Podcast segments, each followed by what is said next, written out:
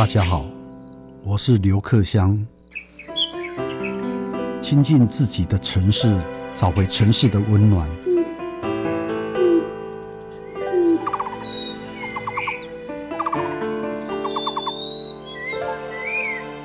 听见台北的声音，就在台北广播电台，FM 九三点一，AM 一一三四。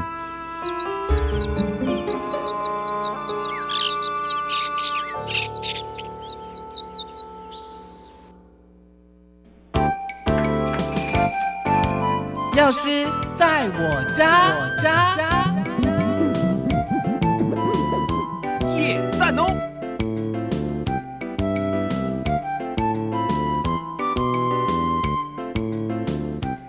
友们回到的是伟华的幸福生活馆，钥匙在我家的单元。这个单元是由台北广播电台与台北市药师工会共同直播。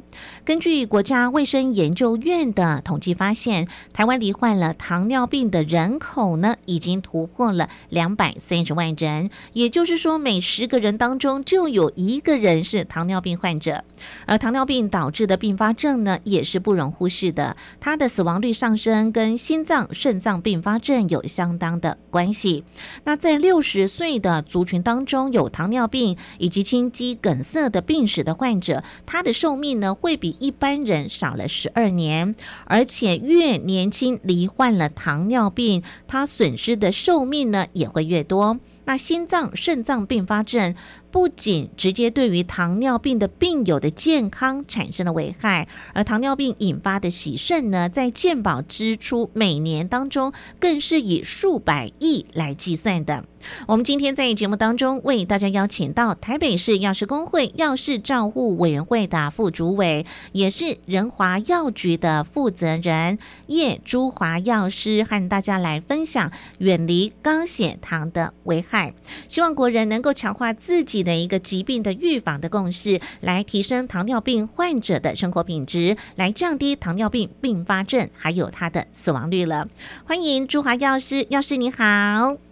主持人好，各位听友朋友、听众朋友，大家好。哇，朱华药师，今天哦，我们要在你的分享当中要来呃提到这个远离高血糖的一个危害哦，让我们的糖尿病的病友呢可以维持他的一个生活的品质，也可以降低糖尿病并发症还有他的死亡率是非常非常重要的哦。不过呢，我们要进行今天的主题之前呢，要邀请朱华药师还有空中的好朋友们，要一起来听听看哦，糖尿病患者黄先生的。故事哦。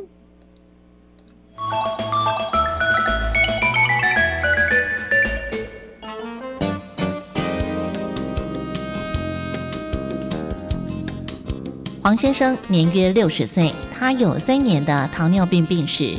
最近因为刚退休，左右邻居常常来家里聊天，吃着喝着，发现连续几天早上空腹血糖都超过两百。他觉得是血糖机出了问题，于是到药局，希望能够做血糖机的校正。药师，我的血糖机未准，唔知可以送修校正不？血糖机可以做校正，不过你这台血糖机才刚使用不久，我想知道为什么现在需要做校正呢？药师，我跟你讲，我最近哦再去看白血糖哦，拢。有两百呢，进近嘛是一百年左右呢。血糖和药物还有饮食都很有关系哦。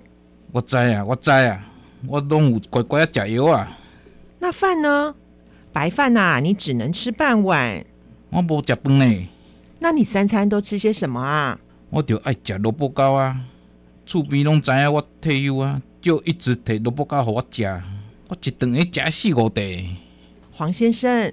萝卜糕是可以吃，但是啊，它是再来米做的，跟米饭是同一类，所以一餐只能吃一块。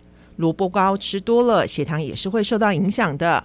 还有啊，我看你前天的血糖快要三百了，那天有吃什么比较特别的吗？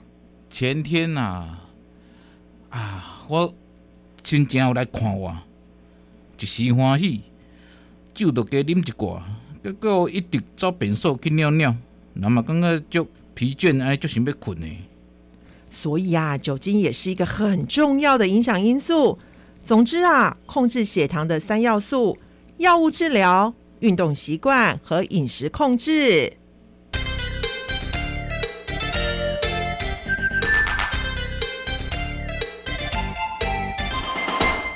好，我们听完了今天的情境小故事哦。哎，朱华药师，你好。嗯，你好。我们刚刚听的黄先生的故事，他就是发生在我们周遭的一个故事哦。那我刚刚在那个前言当中也特别的提到哦，台湾罹患糖尿病的人口突破了两百三十万人啊。我最近看到另外一个数据提到了，我国每年增加每年哦增加十六万名的糖尿病的新个案呢。哎，这个数字是已经超过了这个去年新生儿的一个出生数了。这数据也蛮可怕的。的确是，是，所以我们今天在朱华药师的分享当中哦，来帮助大家来远离高血糖的一个危害哦。不过提到呃要远离，我们必须要了解一个数字哦，数字也是一个诊断的标准哦。那请问一下朱华药师，糖尿病的诊断标准是怎么样的呢？一般来说，糖尿病的诊断标准，我们大概以四个方向来看。第一个就是糖化血色素，也就是一般大家常说的 HbA1c 哦，它大于等于六点五，或者是第二个是空腹八小时的血糖哦，大于等于一百二十六，还有口服葡萄糖耐受试验两小时的血糖是大于等于两百。第四个是典型的糖尿病的症状哦，就是我们常说的三多一少。多吃多喝跟多尿，还有体重减轻，而且它的随机血糖是大于等于两百。前面三项任何一项有符合，而且达到两次的记录，或者是第四项符合一次，就可以诊断他是糖尿病患者。那老实说，糖尿病是一个复杂性的慢性疾病哦，朋友们应该定期的接受治疗与追踪，并学习执行良好的生活形态，管理自己的血糖。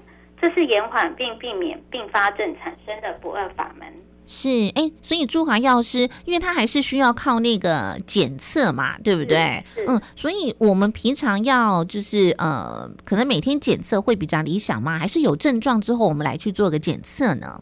如果是糖尿病患者，我个人会建议早上起来先测一下你的空腹八小时的血糖，如果过高的话，其实表示你前一天的饮食有过量。那就要斟酌你在饮食摄取的分量上面，这样子我觉得会比较理想。如果他没有嗯定期的自己做血糖监测的话，有可能突然是一个高血糖的一个状况。嗯，也就是那个如果已经是糖尿病友的朋友们哦，最好每天早上起床的时候就来先检测一下空腹血糖值，对不对？对，嗯，哎，那一般的朋友呢？哎，听到这样子的数字，可能有点紧张的话，呃，是是要特别的注意吗？还是也要做一下检查比较好？一般其实，呃，公司行号都有一个，这这是他们的员工的健康检查，或者是我们在这个符合四十岁或几岁都有定期的健康检查，这样，或者里长那边也有。那如果你个人有一些状况，觉得不放心的话，你也可以到，嗯。呃，医疗院所去做一些嗯生化检查，这样会比较放心。是是，因为刚刚有一些典型的症状嘛，多吃多喝多尿，你体重哎奇怪，你吃那么多奇怪，体重还减轻的话，哎，真的就要注意了哦。对对，嗯嗯。那刚刚我们在剧中也特别提到了血糖控制的三要素啊，哦，提到那个呃，包括药物的治疗、运动习惯跟饮食控制。哎，我们请朱华药师跟大家详细做个说明。好，其实血糖控制哦，它三要素对大家来说，尤其是糖尿病患者非常的重要。首先呢就是药物的治疗哦，也要麻烦各位这糖友要配合医生的服药遵属性哦，要乖乖的吃药。那第二个要养成一个运动的习惯。其实最佳的时间就是每次饭后一到两小时之内呢，我们可以简单的散步走路，大概要十五到三十分钟哦，就可以把你的血糖会维持的比较理想一点点。那第三点，我觉得是大家比较忽略的，就是在饮食控制这个部分了。因为有时候喜欢，我们就多吃一点，然后这往往就血糖就不知不觉的就突然升高了这样子。嗯，好，所以就是。第三点，饮食控制的部分一定要忌口了，对不对？嗯，那我们的 糖尿病友，哎，他要如何的忌口？他的饮食有没有什么特别要注意的原则？要这个遵守一下。好，其实在我这这个慢性处方签的。嗯，朋友这边我特别发现到，其实糖尿病患者呢，当然是药物的控制很重要，可是往往哦会影响他的血糖的数字呢，跟他的饮食是有相当的关系哦。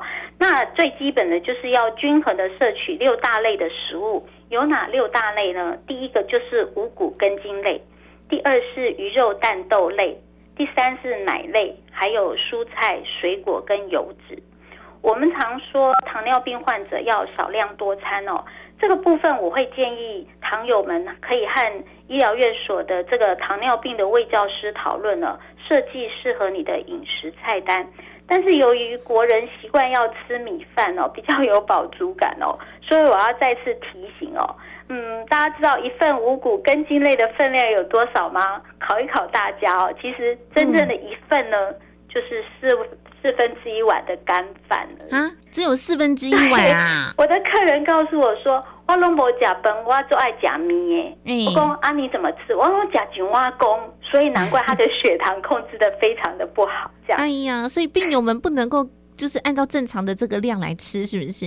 是的，就是一份的五谷根基，就是淀粉类的话，大概是四分之一碗的干饭。那如果有些喜欢吃稀饭啊，或者是面条、冬粉、米米粉类的话，它大概是半碗的分量是属于一份的淀粉类。那如果是喜欢馒头的话，中型的馒头只是其实只有三分之一的分量而已。嗯，那汉堡面包是半个。那尤其早上有一些人喜欢吃吐司，拜托是薄片的吐司一片哦，哈，不是厚片哈，不是。那还有很多国人早上一定吃这个麦片牛奶，这个麦片其实是三汤匙而已，不是不是一大碗的麦片。嗯，那如果是水饺的话呢，水饺皮只有三张，是属于一份。那再来就是苏打饼干哦，只有三片。往往越吃越刷嘴的时候，几乎半包或一包的苏打饼干会被吃完哦。其实只能控制在三片的苏打饼干而已，这样子。嗯，对。刚朱华药师，你提到这个，我我们好像好难遵守到哦。我们都吃超过，因为我们很难去拿捏那个一份的量到底是多少。然后再来，比方说半碗，好四分之一碗。哎，家里头的碗哦，每个家里头的碗大大小小都不讲呢。就是一般一标准型的那个我们吃饭的碗，而不是比较大的那一种的。嗯，我们嗯，当时他们在制定就是以一般碗的大小这样标准的，是不是那种 no 爸爸那个碗大小啊？嗯，我因因为真的是我我自己有买过大大小小的碗，还不是汤碗哦，就是一般吃饭的碗，我觉得大大小小都都不一样，不一样，嗯，就是我们比较常见菜市场的那一种的哦，对，好，那我大概有有印象了，嗯，有概念了，对，我发现血糖控制不好，其实跟淀粉类有关系哦，那另外一个其实跟水果的分量也是有关系的，嗯，对呀。我们常见的一份的水果，它的大小是以拳头大小或棒球的大小为主。比如说，一份的水果就是一颗的柑橘，或者是柳丁，或者是加州李、小苹果、水蜜桃，这都是我们常吃的水果。嗯，那如果有些人喜欢吃香蕉，拜托，只有半根香蕉属于一份的水果哦。那 那还有就是葡萄柚是半颗，然后小释迦也是半颗。哎呀，可能糖尿病友会觉得什么都一半，什么都一半，很难很难去吃哎。所以为什么特别强调少量多餐？嗯，它会让他，我们是希望把他的血糖维持在比较稳定的状况，而不是大起大落这样子。嗯嗯，对，稳定的话，其实对于嗯我们血糖控制，还有心血管一些并发症会控制的比较好一点点。是是，对。那然后呢？还有啊，就是我们常吃的这个枣子，大概只有两粒。然后白柚前一阵子中秋节的柚子，大概只有两半的柚子，算是一份水果。哎呀，很多人都吃到半颗呢。的确是啊，那还有夏天的荔枝，其实只有八颗荔枝算一份水果哦。那特别我要请大家留意一下哦，那个葡萄哦，现在越吃越刷嘴的葡萄，其实只有十颗算一份的水果啊，十颗哦。对，这真的是大家要控制一下，让血糖会比较理想一点。嗯，那还有常见的圣女小番茄，只有十四颗算一份。是是，哎，对这这个朱华药师，你你把它给数数据化了，我觉得是好的，大家就知道怎么去算了，对不对？对对对，嗯，嗯，好，哎，这个是糖尿病友的这个饮食的原则哦，一一般的朋友多一点点不，没哦没关系哈。一一般的是比较没有数量的限制，我们是针对糖尿病病友的饮食部分来做提醒。是是用少量多餐的方式，不过我们知道说，嗯、有一些的糖尿病友平常是在上班的话，要少量多餐，有时候我会造成一些他的那个 准备上的一些困扰跟麻烦哈。老师，确，对啊，对啊嗯，嘿，啊，但是稳定也是很重要的啦。对对，哦，看你怎么样的去做一些的呃调整哈。好，所以呃，朱华药师也就是大部分的血糖控制不稳哦，大概就是饮食出问题，而且问题出在淀粉类喽。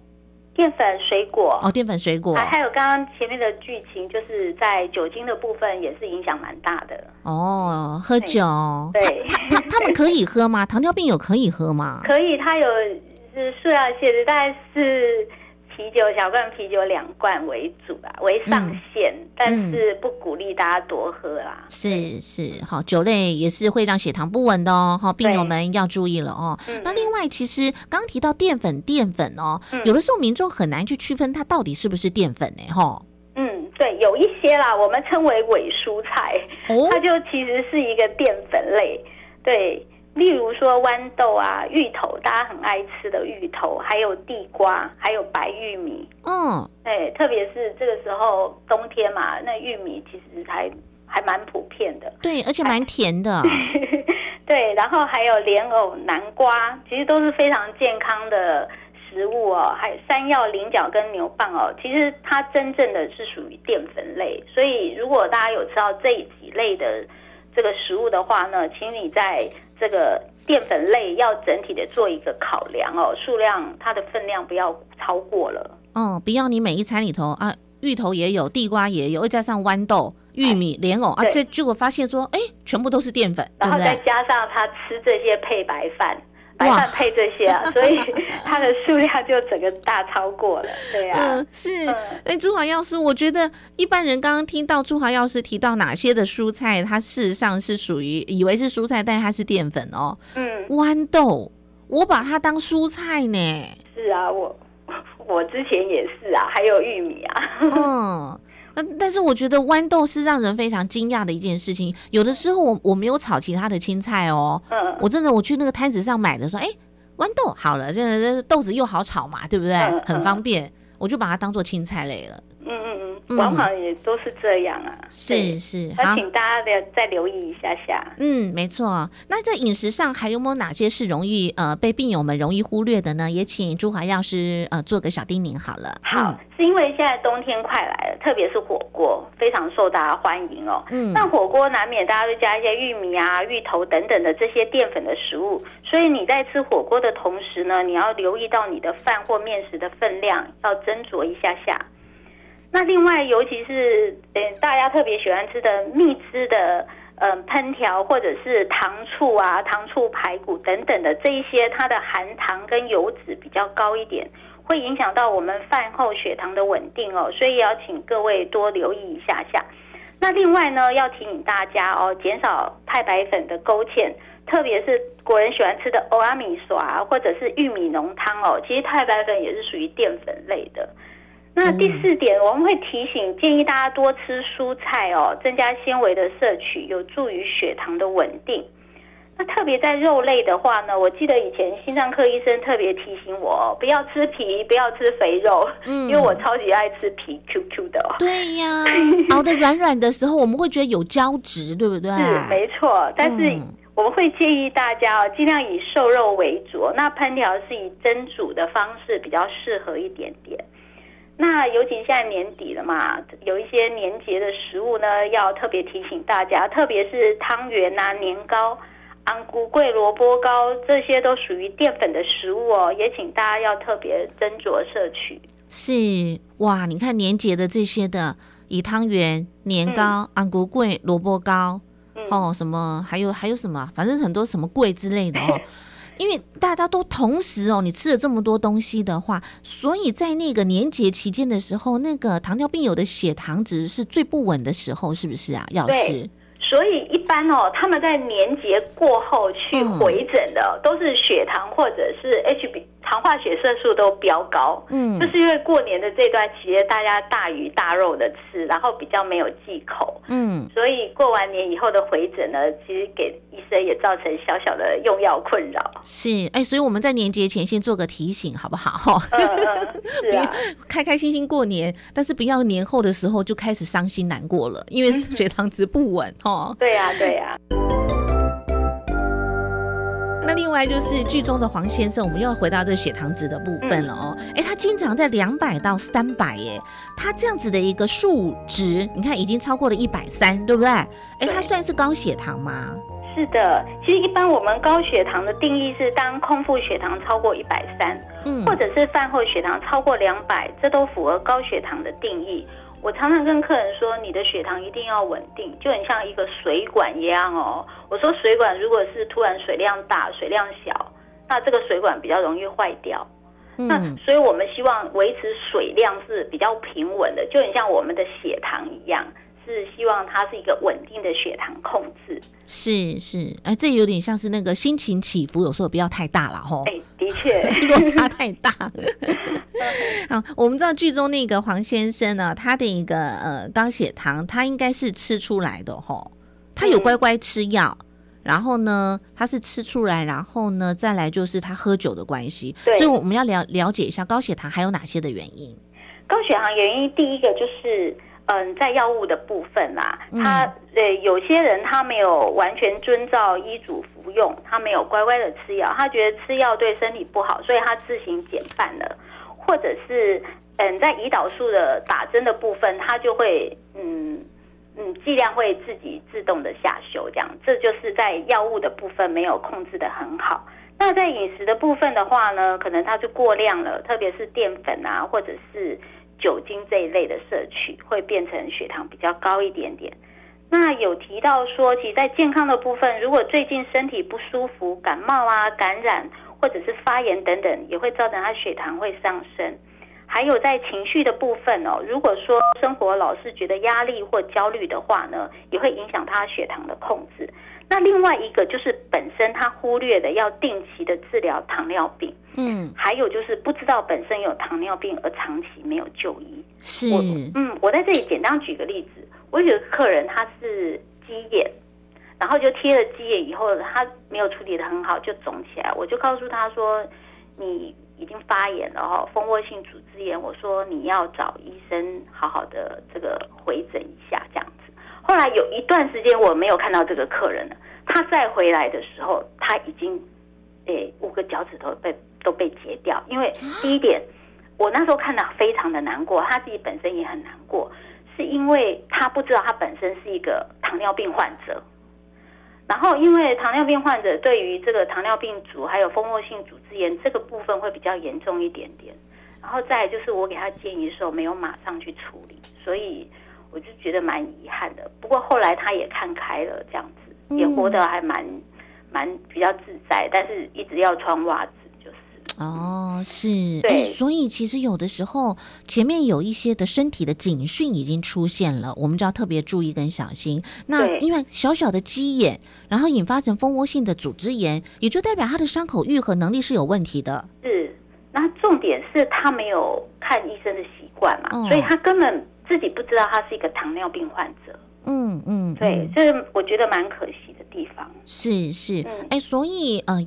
朱华药师，也就是如果我们发现自己的伤口一直长期下来，呃，嗯小小的一点伤口不容易愈合的话，这时候你会比较建议去就医做个检查喽。是，那还有我要提醒大家，任何伤口，不管是大伤口、小伤口哦，都不建议碰水。客人告诉我说，我洗好澡马上消毒。其实我们都不建议碰水，因为水有时候真的不够不够干净啊。嗯对，所以我建议都是把它做防水的，把它包起来，洗好澡以后再重新换药，这样子，嗯，这对伤口的愈合会比较好一点。嗯，了解。那另外哦，我们再回到刚刚的剧场，你看那个黄先生哦，嗯呃，刚提到，因为他的血糖值经常啊、呃经常在两百到三百，就算是高血糖哦，嗯但是他并没有自自知，对不对？对好、但是他有一个症状哦，就是。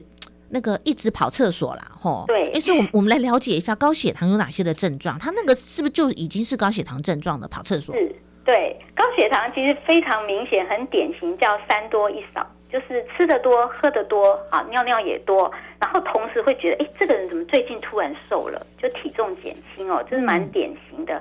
那再来，有一些人比较容易有疲劳或视觉模糊的现象，然后呢，或脱水或皮肤干燥，然后心跳也会快一点点，有些是食欲不好哦，恶心呕吐。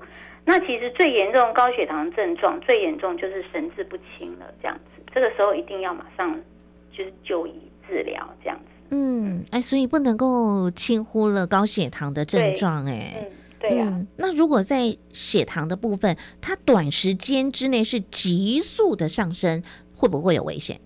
有，我等一下举一个例子。其实，在短时间血糖急速上升，它就可能造成高血糖急症，就是我们常见有糖尿病酮酸血症或者高渗透压高血糖症。那首先我来嗯说明一下，糖尿病酮酸血症它比较常发生在第一型的糖尿病患者，他的血糖会大于两百五十以上哦，是因为胰岛素不足导致血液中的葡萄糖过多，形成高血糖。那这个国内的死亡率大概六到十七个 percent 哦。那出发的患者是以年轻人或儿童的症状比较明显。那它的前期呢，大概就是三多哦，多尿啊，多渴，然后它会有脱水或恶心呕吐的一些现象产生。那在中后期的话，它有嗜睡哦，或头痛、血压下降，甚至会休克或昏迷。那第二种的话叫做高渗透压高血糖症哦，这个比较常发生在第二型的糖尿病患者，是因为他的胰岛素没有维持血糖的平衡，而造成严重的高血糖。通常他的血糖值会大于六百以上哦，这非常高。那国内的死亡率大概是二十到四十四四十四个 percent。出发的患者哦，比较偏老年人或者长期卧床的病人哦，因为他们的症状不明显，比较容易被忽略掉，延误就医。那他的症状是因为高渗透压的现象，会让糖尿病患者不断的排尿，进而脱水、虚弱哦，然后进而意识不清或嗜睡。所以呢，这两个嗯两大类的这个高血糖急症呢，也请是大家特别留意一下下。是，哎，这两类的高血糖急症的部分，我发现他们嗯有一些共同会出现的症状，哎、就是那个呃多尿，对不对？对然后对脱水，哈对，然后再来就是后面就会有嗜睡的情形。大概都是这样子。嗯，哎，所以有这几个症状的时候，就是高血糖急症要特别注意跟小心喽。是，哦，对啊，哎，那这样子高血糖的、呃状况，呃急症就要送医吗？还是有什么样的处理方式？好，一般如果患者没有办法自行处理的话，我们就给他送医治疗了。那如果患者有意识，因为有一些像我的客人有一个六百多，他还跟他儿子骑着摩托车到医院去挂急诊，然后病人多，他到对面去吃一碗面线，我说你血糖这么高，你还去吃一碗面线？嗯，那像他那种就是有意识，他能够自行处理的。那首先呢，就是我们会建议你先验一下血糖，确定你的数值是多少。那如果说你能够进食的话，没有特别的状况，我们建议多补充水分哦，缓解症状，然后呢，预防它的脱水哦。那同时密集的监测它的血糖值。那有一些糖友他的症状都没有舒缓的状况之下呢，我们也会建议他直接就医治疗了。这是一般我们高血糖的患者，我们建议他的处理方式。嗯嗯，哎，那还是要问一下朱华药师哦，针对呃高血糖哦，如果没有呃去做一些的处理啊，有一些的延误的话哦，对于健康上有哪些的风险的存在呢？嗯，其实高血糖它潜在风险有分两两大类，一个是并发大动脉血管的病变，比如说是脑中风、急性心肌梗塞或者冠心症哦，这一类的罹患心血管的疾病的死亡率比一般人还要高。我在这里举一个例子，我同学嗯他就是有轻症的糖尿病，他每天只吃一颗糖尿病的药，就是最基本的。那有一阵子，因为他搬家了，所以他就忽略了这个药物的治疗，有一搭没一搭的吃。那特别因为忙于这个家里的装潢，就有一天他一直觉得他神神，人很累，想睡觉。他妹妹就把他送医院了。我发现他血糖高达六百多，这还哇没这这个这个一个原因，重点是他并发脑中风。啊，是，不过还好，因为他本身是是学学医药，所以他嗯有好好的配合医生，有好好的复健。之后半年后呢，其实也看不出他是一个中风的患者，但是他在呃门诊追踪有吃这个嗯这个中风的药物，还有血糖的药物这样。所以我要说明的是，即使已经发生这个血糖这么高，又有并发了中风哦，但是他好好的配合医生，其实他在日常生活一切都可以自理，这是我觉得蛮万幸的地方。这样子，是，哎，对。中华药是，嗯，提到那个超过一百三就是高哎。高血糖了哦，哎，他他到六百耶，他因为蛮蛮吓人的哦，对，因为就我要说的是，因为自己本身病视感不高，嗯然后那时候又是因为家里在装潢，所以也忽略掉了。嗯嗯，对，然后再加上他饮食啊，他喜欢喝可乐，哦，对，所以导致他血糖就突然急速的飙高。是那刚刚提到是大动脉血管的病变，那有一些会并发周边小血管的病变，比如说呢是末梢血管循环不良，就我们常说的糖尿病足。那另外呢就是不可逆的末梢神经的病变哦，大家还记得有一个广告说阿妈你怎么都没有感觉？嗯嗯嗯，那其实 就是末梢神经这一块的影响。那还有大家很担心糖尿病患者是不是要失明哦，会导致失明？那就在视网膜黄斑部病变这个部分，那严重当然有可能导致失明哦。其实最主要是血糖要控制好，这些并发症发生的几率就会比较少一点。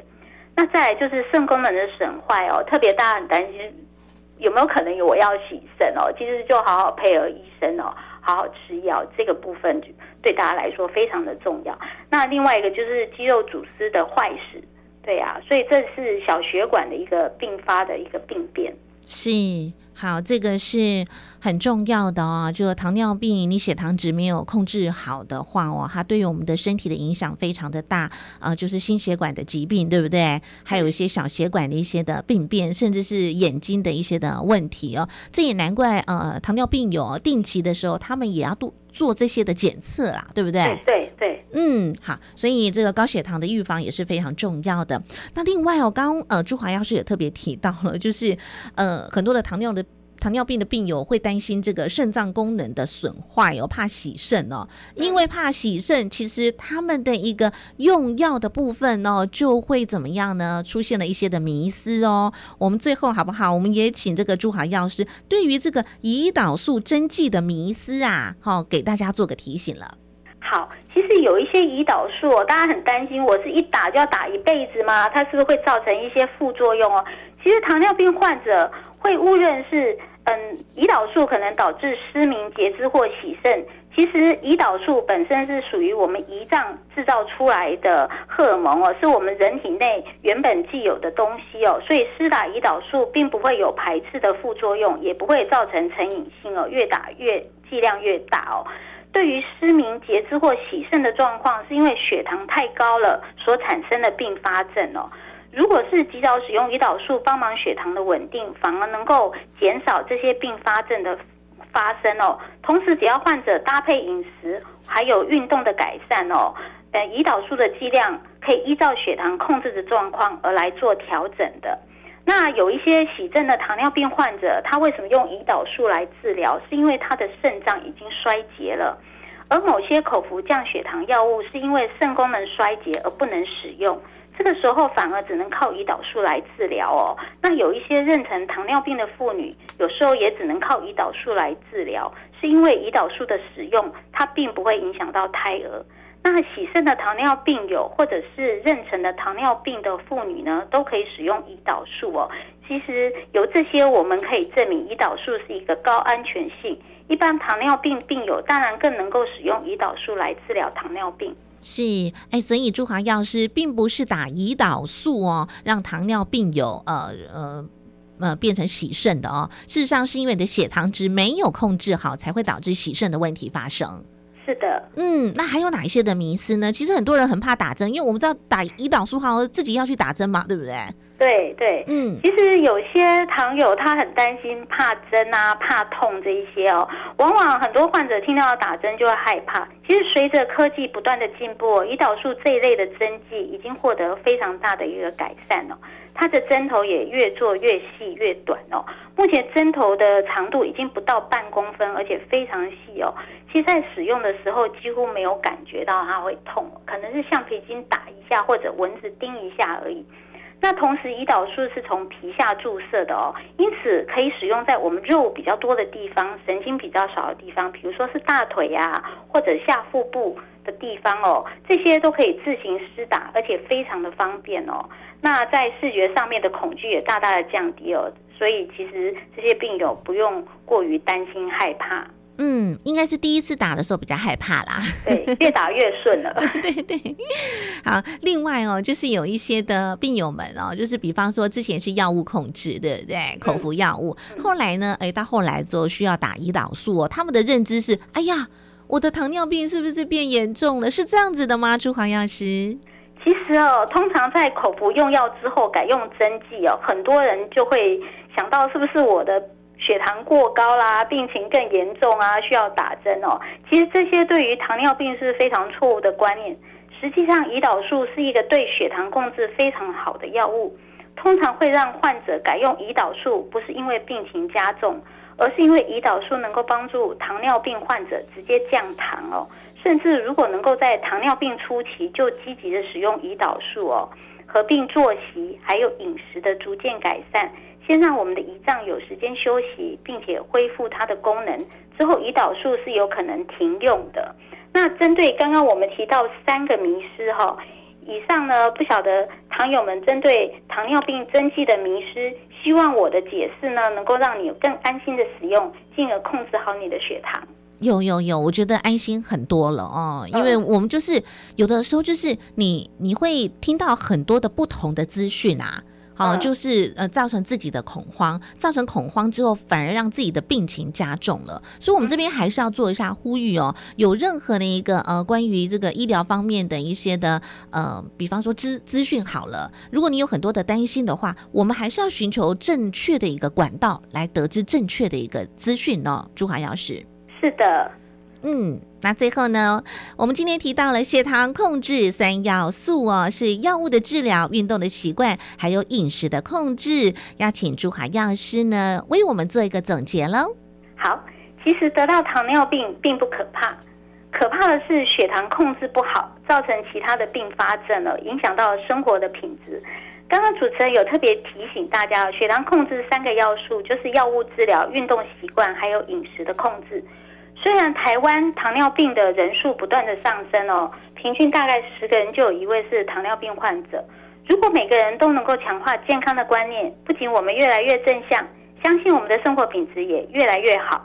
那最后我要再次提醒各位听众朋友，如果你有药物使用上的问题，也欢迎随时询问药师。谢谢。是，所以刚刚朱华药师哦，有个很重要的提醒啊，就是当然我们不希望大家生病嘛，对不对？但是呃，如果真的一不小心得到了糖尿病呢，也不要恐慌，好不好？我们就是用正确的方式得到治疗哦，我们是可以和糖尿病和平共处的哦。那当然，血糖控制的三要素还是要提醒一下大家：药物的治疗、运动习惯还有饮食的控制。有任何药物使用相关的问题。还是要咨询一下我们的医院的药师，还有我们社区药局的药师哦。当然，也不要忘记持续锁定的是每个礼拜二伟华的幸福生活馆和台北市药师工会在空中守护大家用药安全的药师，在我家的单元，再一次的谢谢台北市药师工会药师照护委员会的副主委仁华药局负责人叶朱华药师的分享。朱华药师，谢谢您。谢谢